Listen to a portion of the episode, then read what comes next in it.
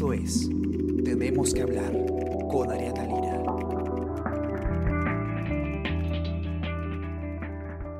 Hola, hola, ¿cómo están? Espero que hayan amanecido muy bien. Los saluda Ariana Lira y hoy tenemos que hablar de los colegios privados. ¿Por qué? Porque el gobierno ha emitido un decreto legislativo que obliga a, a todos los colegios particulares del Perú a en un plazo de siete días calendario informar a los padres de familia cuál es la, la relación de los servicios que van a brindar y los nuevos costos de, eh, del negocio, digamos, de los colegios. ¿no? aprobado un decreto de urgencia referido a la educación privada. Lo que establece este decreto de urgencia es la transparencia de la información. Las entidades eh, educativas privadas tienen que hacer precisamente una justificación del costo de los servicios de educación. ¿Qué pasa? Que eh, no hay clases presenciales, evidentemente, por eh, el tema del aislamiento social. Y por lo tanto, eh, lo que muchos padres de familia han exigido es que al, no ser los costos iguales a, los que serían, digamos, en, un, contexto normal, en un contexto en el que los alumnos asisten a las clases, eh, las pensiones deberían ser, argumentan algunos padres, menores, ¿no? Porque dicen, el servicio no es el mismo, eh, una cosa bien distinta es que yo pague para que mi hijo vaya al colegio y tenga una infraestructura y tenga los profesores ahí tantas horas a la semana, y otra cosa es muy distinta que me den clases virtuales, ¿no? Eh, Israel, ¿cómo estás? ¿Qué tal, Ariana? ¿Cómo estás? Muy bien, Israel. Está con nosotros Israel Lozano. Él es redactor de la sección de economía. Y bueno, Israel ha- se ha encargado de la nota que justamente explica ese tema. Y Israel, esto viene ya eh, de semanas de, de muchas protestas y mucha controversia de padres de familia de colegios privados que lo que están diciendo es un ratito, si mi hijo no va a ir a tener clases presenciales, no me puedes cobrar lo mismo, ¿no? Por ahí va el argumento. Así es, y, y justo este, el presidente había mencionado eso eh, hoy en su conferencia, ¿no? El decreto responde a este reclamo de los propios padres de familia, a un hecho que, eh, como él menciona, es una, un descarte lógico, ¿no? Si cambias la modalidad eh, de educación, hay algunos costos que se reducen, ¿no?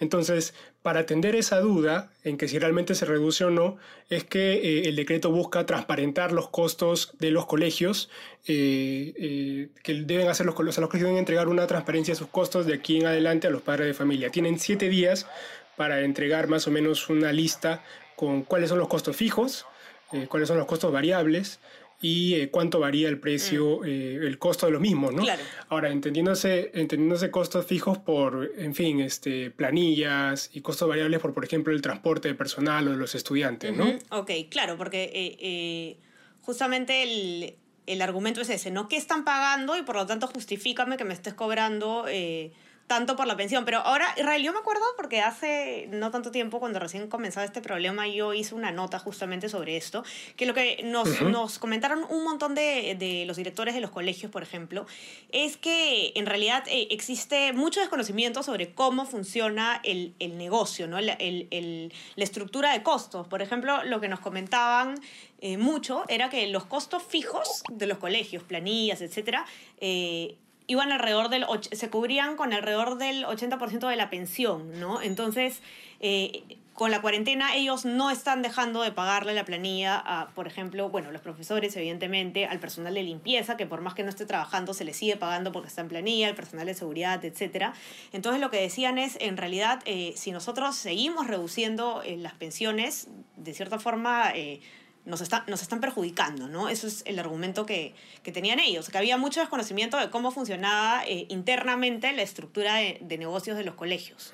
Así es, y, y en realidad es así, ¿no? Incluso también hoy hemos eh, conversado con un eh, viceministro del sector educación, y un poco para comentar lo que, lo que tú comentas, Ariana, que eh, comentaba esto, ¿no? O sea, el hecho de que se cambie la modalidad no necesariamente implica que se van a reducir los costos, eh, o no necesariamente en una gran medida, ¿no? Esto porque, por ejemplo, este, él menciona, eh, el profesor atiende, va, no puede atender a 30 alumnos en una sola clase, entonces los cursos van a tener que, los alumnos van a tener que dividirse en horarios y el profesor va a tener que tomar más horarios eh, por curso, ¿no? Entonces, este es un costo que eh, debe incorporarse eh, al, a, la, a, la, planilla, en fin, a los gastos que realiza el colegio, ¿no?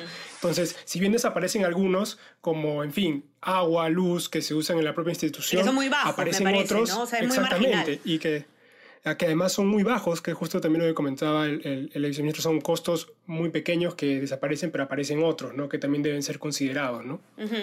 Ahora, igual, o sea, a pesar de esto, eh, muchos colegios privados sí han bajado, han reducido sus pensiones, ¿no? Y, o, han tomado otras medidas como, por ejemplo, eh, permitir que se fraccione la deuda, suspensión de moras, eh, un, un, un, descuento ¿no? por algunos meses, digamos, son muy pocos los colegios que no han tomado ninguna medida y de hecho los que no han reducido pensiones eh, en muchos casos están atendiendo casos particulares. ¿no? Yo como padre de familia voy y explico, mira, no puedo pagarte esto, ok, si te un descuento especial.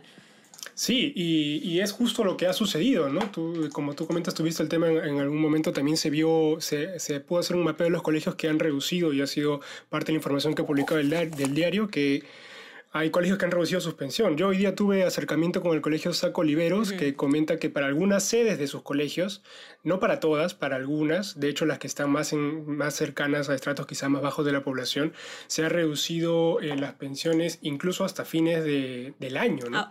O sea, uh -huh. hoy, o por ejemplo, hoy día nos comentaba eh, eh, Wilmer Carrasco, quien es presidente de la Asociación Educativa del Saco Oliveros, que eh, para algunos colegios que para algunas sedes este, se ha reducido en 30%, uh -huh. eh, perdón, en 50% desde marzo hasta julio yeah, okay. y en 40% de agosto a diciembre. O sea, ya hay una reducción anual de, de, de los costos perdón, de la, de la, pensión que se ha conversado con los padres y se ha llegado a este acuerdo. ¿no? Uh -huh. Entonces, algunos colegios se han tomado esta medida. Y ahora, ¿qué pasa con colegios de este tipo? Que quizá puede ser una pregunta que surja también, colegios que ya aplicaron la reducción y ahora, ¿qué hacen con esta nueva ley? ¿no? Uh -huh. Entonces, por ejemplo, lo que nos explicaba acá el, el presidente del, del, de la Asociación Educativa Saco Oliveros es que lo, que lo que van a hacer es simplemente, en función a los costos que han hecho, mandar esta lista de pero en función a esta reducción, mandar la lista de costos para que los padres de familia den el visto bueno, ¿no? Y si es que no, pues aplicar a lo que faculta la ley, que es un punto, otro punto importante, que es la devolución de, la, de las eh, pensiones, de, de, la cuota de matrículas, uh -huh. este, en caso, Eso, ¿no? ¿no? Sí. Eh, estaba, estaba leyendo tu texto y, y, lo que dice el decreto es que eh, el, el padre de familia puede decidir resolver el vínculo con el colegio, ¿no? O sea, resolver el contrato. ¿No? Que es, es, es una es, medida bastante fuerte en realidad. Sí, y, y, sobre todo interesante, ¿no? Porque tiene una serie de aristas. Primero que brinda, otorga de nuevo ese poder al, al, padre de familia, en fin, de que si es que no se siente satisfecho con el servicio que le están dando, simplemente aplica una devolución justa de lo que ya pagó y se traslada a otro colegio, ¿no? Uh -huh. el, el, viceministro hablaba, por ejemplo, de una de que este, esta medida eleva la competencia entre colegios, ¿no? Claro. O sea, finalmente, pues, si tú, tú haces que los colegios este, mejoren su servicio, ¿no? Uh -huh. Para precisar bien el punto, se devuelve la cuota de matrícula, la cuota de ingreso y las pensiones ya canceladas, ¿no? En un plazo de 30 días. Entonces, sí, es, es importante ese tema. Y, y ahora había eh, otra alternativa, eh, no sé, no sé si, si sigue en pie, me parece que sí, Israel, es eh, el tema de, de, poder trasladarte a un colegio público, ¿no? Porque el gobierno ya había dicho, ¿no? Si es que no se puede, no puedes pagar eh, no te puedes acomodar, no puedes pagar un colegio privado por la situación, eh, puedes sacar a tus hijos y nosotros vamos a asegurarte una vacante en un colegio público que esté cerca a, a donde te conviene, ¿no? Digamos, no sé si es que eso sigue en, en, en pie como, como una alternativa. Es cierto, las educaciones, los colegios este, públicos son una opción. Lo que la norma precisa concretamente es que en caso se resuelva el contrato, o sea, el padre de familia dice, sabes que retiro a mi hijo de, de, este colegio y lo paso a otro, el colegio que está cediendo al alumno está en la obligación de brindar todas las facilidades necesarias para el traslado del estudiante a otra institución educativa, pero lo deja ahí, ¿no? No, no, obviamente pues esa elección del propio padre si es que decide por una pública o una privada, pero de que, de que el presidente ha resaltado la opción, sí la ha resaltado. Claro. Va a ver, va, vamos a tener que ver qué va a pasar con los colegios, ¿no? Porque yo imagino que no sé, Israel, si es que se va a poder soportar una fuga de alumnos eh, en una situación así, ¿no? ¿Qué va a pasar con los colegios eh, en cuestión de costos, ¿no? Digamos que no, no es que ellos estén... Eh, todo se mantenga igual y que, y que simplemente estén bajando un poquito las cuotas, sino que a ellos también les está afectando eh, importantemente esta, esta cuarentena, ¿no? Entonces hay que estar atentos también con qué pasa con, en general con los colegios privados, ¿no? Yo me imagino que va, va a cambiar bastante la industria, por así decirlo. Y, por ejemplo, una cosa que puede suceder, Ariana, si me permites, y que justo conversábamos hoy con, con algunos expertos sobre el tema, es eh, el tema de la competencia. O sea, si tú como colegio te ves obligado a dar el detalle de tus costos sobre tu, sobre tu, este, sobre, sobre tus servicios que brindas como colegio, esta, esta puede ser información que puede ser usada por otro colegio también, ¿no? Ah, mira, este, ellos utilizan, ellos tienen este tipo de costos, entonces yo puedo ajustar aquí, tener allá, en fin, ¿no? Y, y, se da este tema de competencia, pues que puede ser bien muy buena o también mala. Sí, pues hay más información disponible, ¿no? Para competir. Exacto, exacto. Y otra cosa que eh, también se advierte es que podría haber este indicio de inconstitucionalidad en la ley. Eso, ¿no? Eh, sí, porque eso es una cosa, por ejemplo, que yo no había escuchado antes, ¿no? Pero me parece que es un tema de como un posible control de precios encubierto o algo así era lo que, lo que estaba viendo tu nota. Así es, es eh, lo que advierte el, abogado del, del, estudio Muñiz al que entrevistamos, Perino Stucci, es que eh, podría haber o se estaría presentando una situación de control indirecto de precios, porque como lo que hace el, el, gobierno con esta norma, a, entendí, a, a análisis, entendimiento de este abogado, es que eh, estoy presionando a bajar los precios. Mm. Entonces, este, esto es una suerte de, de, inmersión, el gobierno trata de entrar en un, en un, mercado y además sería inconstitucional teniendo en cuenta que la, la economía es este, de mercado, ¿no? Claro. Entonces, estos, estos son algunos puntos pues, que yo imagino que van a ser también alguna, alguna arista del debate de aquí en adelante. ¿no? Y, que no, nos vamos a, no nos va a caer tanto por sorpresa. Imagínate eh, que se dé el caso en que, en que se interponga una ley de inconstitucionalidad, ¿no? O sea, es algo que podría pasar y es, es un, un tema complejo, ¿no? Definitivamente, y ahí la, el, quizá la, la, lo más mediato es ver qué responde el Congreso, ¿no? Porque no olvidemos que es un decreto legislativo que puede ser revisado no también por el, por el Congreso. La inconstitucionalidad entiendo que también, o sea, podría plantearse, tomaría un poco más, pero pues sería un camino más largo y aún así entiendo pues ambos casos están, todavía estaríamos en pendiente de qué sucede con ambos casos. Además, aparte de esta, este decreto del, del gobierno ya es, eh, por ejemplo, Podemos Perú, eh, Daniel Urresti había ya presentado un, un, proyecto de ley que justamente bien parecido a este. O sea, de hecho, lo, lo, que, lo que planteaba era que se tengan que transparentar los costos y que se pueda eh, hacer este traslado eh, sin, sin, sin, mayor trámite ¿no? de los colegios. Entonces, vamos a decir como que el, el, legislativo, por lo menos una parte, y el, y el gobierno estaban un poco alineados ¿no? en ese sentido. Mm. Claro. Sí, sí, Pero es, es, complicado, ¿no, Israel? Porque de hecho también Claro, uno a, primera, digamos, la, primera impresión eh, es, esto de por qué me estás cobrando igual si mis hijos no están teniendo que ir allá. Eh, pero hay un montón de temas, ¿no? Nosotros hablábamos del tema de, que los costos fijos siguen siendo aproximadamente el 80%, entonces en verdad es muy poco lo, que varía con, con el tema de la cuarentena. Eh, o del aislamiento social, porque no van a abrir los colegios, pero también habían otros temas como, que nos comentaban como eh, eh, toda esta adaptación a las clases virtuales ha implicado que los profesores trabajen muchas más horas buscando justamente mm. ensayo y error, ver cómo funciona. también para el mismo profesor una cosa muy interesante que me acuerdo que me comentaron, que me llamó mucho la atención, es que el profesor mismo está teniendo que reinventarse eh, prácticamente desde cero porque es muy distinto dictar una clase eh, en persona, donde eh, la misma dinámica de la interacción entre los alumnos te ayuda a dictar la clase y otra cosa bastante diferente es dictar a través de una pantalla donde tú no puedes ver a todos los alumnos, no puedes hacerlos participar y además muchas veces está el papá o la mamá sentado al costado del alumno. Un poco que interviniendo en la clase, ¿no? Entonces lo que nos comentaban de un colegio era, para un profesor, tener al padre en la clase ya te cambia el esquema totalmente, pues. No, sí, implica una transformación total del sistema educativo que pues no estamos tomando, o que en realidad por el cual no estaba preparado, en realidad el sistema, ¿no? Sí. Y como los cambios son, los cambios son educativos y también pues en este tema eh, si se quiere, de, de, coste, de planteamiento, ¿no? Eh, y sí, completamente de acuerdo con lo que, con lo que mencionas. Este, los profesores, eh, otro punto también que, que, no hemos visto es el colegio no va a gastar luz porque los alumnos no van a ir al, al colegio. Pero ¿qué pasa con aquellos profesores, por ejemplo, que van a asumir un costo adicional en sus, casas, ya sea de internet o, o, sin ponernos muy, muy este, específicos, por ejemplo, el equipamiento que va a tener que ser trasladado o, o llevárselo al profesor que en caso no lo tuviera, para poder brindar la educación a los alumnos. Y lo que comentábamos también, ¿no? O sea, es poco posible o, o, casi improbable que un profesor pueda atender a una magnitud tan grande de alumnos en, una, en, un espacio virtual y tener el control del mismo, lo cual obliga a que se hagan este, menos alumnos y sesiones, más, y sesiones este, diversas ¿no? con ellos, ¿no? o sea, que se fragmente la clase para poder atenderlo. ¿no?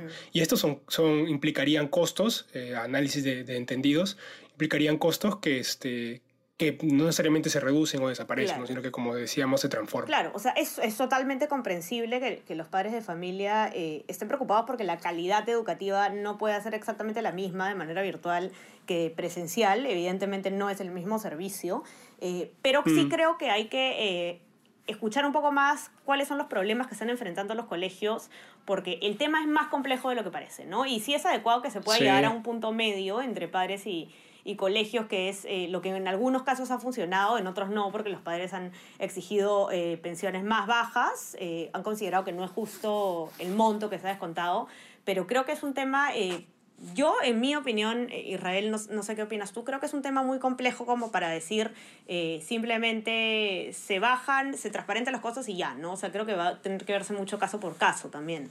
De acuerdo contigo, Ariana, yo, yo pienso igual, mi opinión personal es esa, o sea, eh, por ejemplo, no estamos teniendo en cuenta que al aplicar una reducción de, de pensiones, es cierto, o sea, el, el, padre de familia, la familia del alumno tiene el derecho a, a acceder o a pedir una reducción de costos si él cree que no se le está brindando los mismos servicios. Y sobre todo si es que económicamente le puede haber afectado, lógicamente, la cuarentena, puede haber afectado sus ingresos. Exacto, exacto. Y ese punto, ¿no? O sea, si no tienes con qué pagar, estás, estás este, digamos, en la necesidad o de ver cómo poder, digamos, atender ese tipo de costos y, el colegio extender ese, esa, esa situación, ¿no? Una claro, el colegio no puede tampoco decir, eh, acá no ha pasado nada, eh, sigo cobrando lo que, lo que cobro por más que mucha, mucha parte muchas personas en la economía simplemente no están recibiendo ingresos, ¿no? O, han reducido muchísimo sus ingresos. Y a la par, eh, el colegio tiene trabajadores de los cuales eh, son el ingreso de, principal para sus familias, ¿no? Entonces también tienes, por ejemplo, personal,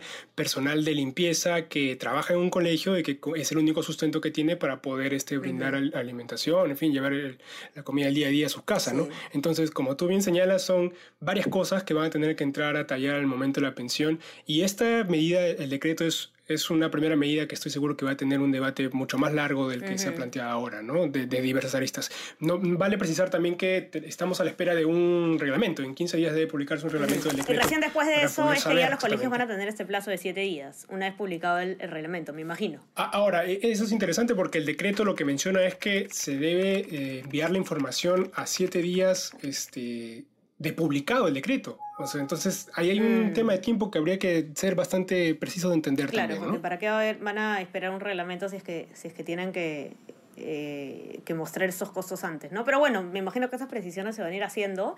Eh, y nada, que los padres de familia estén atentos ¿no? a, la información que les brinden los colegios y los colegios también eh, que sean bastante transparentes y sobre todo, yo creo que que, la relación, digamos, que la comunicación sea fluida entre padres de, de, familia y el colegio va a reducir mucho las incomodidades que pueda haber, ¿no? Y quién sabe, quizás una vez que transparenten cómo funcionan los costos, hayan eh, menos enfrentamientos, ¿no? Y, y, se pueda llegar a un punto medio. Definitivamente no se pueden mantener las pensiones tal y como están, o sea, eso es un...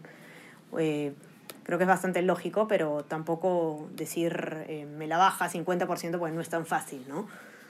Sí, es un momento de emergencia que estado viviendo todo el país, ¿no? Y creo que es comprensible, razonable ver este, este tipo de situaciones, pero como tú me mencionas, yo creo que el diálogo nos puede llevar bastante a estos temas, ¿no? A darle, buscarle una solución apropiada a estos temas. Sí, bueno, y que así sea, eh, todos los padres de familia de, que tienen a sus hijos en colegios privados atentos con este tema bastante importante, que además eh, me imagino debe tener preocupados a muchísimas familias, es un, una situación sumamente complicada. Eh, sobre todo para los alumnos también creo, por, por un tema de, de, adaptación que no debe ser nada fácil. Así que eso es una, yo creo uno de los retos más que nos está dejando esta, esta situación de la pandemia, eh, de la que sin duda vamos a, a, poder superar ir adaptándonos. Pero bueno, eh, tendremos que estar atentos nomás. Y eso ha sido toda nuestra conversación del, del tema del día de hoy. Eh, y bueno, no se olviden de que el comercio tiene este nuevo menú informativo con un montón de, de nuevos contenidos como newsletters, podcasts. Eh, tenemos podcasts y newsletters sobre muchísimos temas, ¿no? Política, finanzas personales, tecnología, gastronomía, cultura. Y para que puedan eh, tener todo esto, eh, se pueden suscribir al WhatsApp del comercio y que se llama El Comercio Te Informa y ahí les va a llegar nuestro contenido, ¿no? Les va a ir llegando nuestro contenido a lo largo del día y bueno, mantenerlos informados en esta situación es eh, muy importante, sobre todo con noticias eh, corroboradas, ahora que están eh, corriendo tantas, tantas noticias falsas eh, que nos alarman eh, innecesariamente.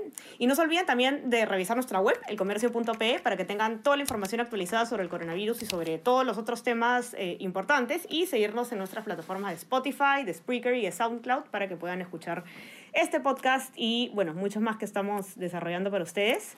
Eh, y nada, eso ha sido todo por hoy. Espero que tengan un excelente día y que empiecen, eh, que empiecen su día eh, de manera positiva. Falta muy poco para que acabe ya la cuarentena, falta menos de una semana, así que con fuerza nomás, Israel. Lo mismo para ti, no sé si estás este, en la redacción o en tu casa, porque bueno, estamos acá por conversando por Zoom porque no podemos, no podemos reunirnos y nada, que tengas también un lindo día, Israel.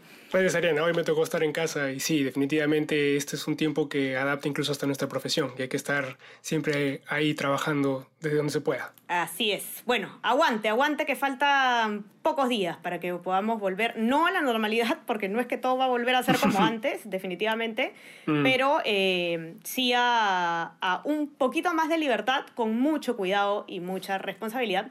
Y nada, que tengan todos un lindo día y nos eh, escuchamos de nuevo mañana. Chao, chao. Chao, Israel. Hasta luego. Chao, chao a todos. Conversamos. Esto fue Tenemos que hablar. Esto fue El Comercio Podcast.